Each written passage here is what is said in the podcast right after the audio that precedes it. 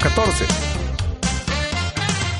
La técnica número 14 tiene que ver con limpiar tu mente de todos los debí de haber hecho esto, pude haber hecho aquello, y todas aquellas justificaciones que hemos dicho a lo largo de nuestra vida. Dicho en otras palabras, cuando sientas que no has logrado una meta, o cuando sientas que tu vocecita va en la dirección equivocada y tú te sientas algo deprimido, es hora de hacer otra lista.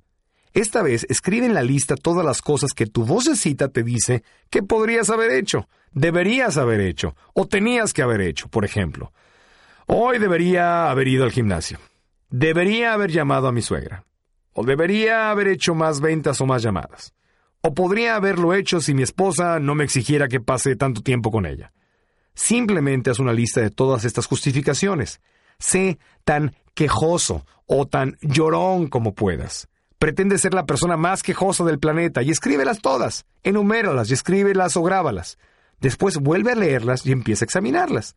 Léelas de nuevo y vuelve a examinarlas, etcétera, etcétera. Si es necesario, agrega justificaciones a la lista hasta que las tengas todas. ¿Sabes qué? Si continúas leyéndolas, vas a empezar a reírte, y en cuanto empieces a reírte, habrás dejado atrás todas esas justificaciones y pretextos.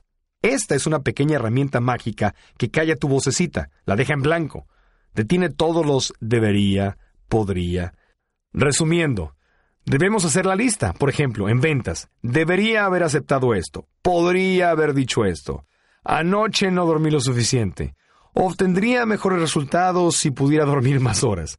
Si mi hijo de dos meses no hubiera estado llorando toda la noche, estaría más alerta, etcétera, etcétera. Todo esto tienes que ponerlo en una lista y después repetirlo una y otra vez hasta que empieces a reírte. Y si hay algo que no te causa risa al principio, repítelo las veces que sea necesario, hasta que aflore la risa y hayas superado todas las justificaciones de la lista.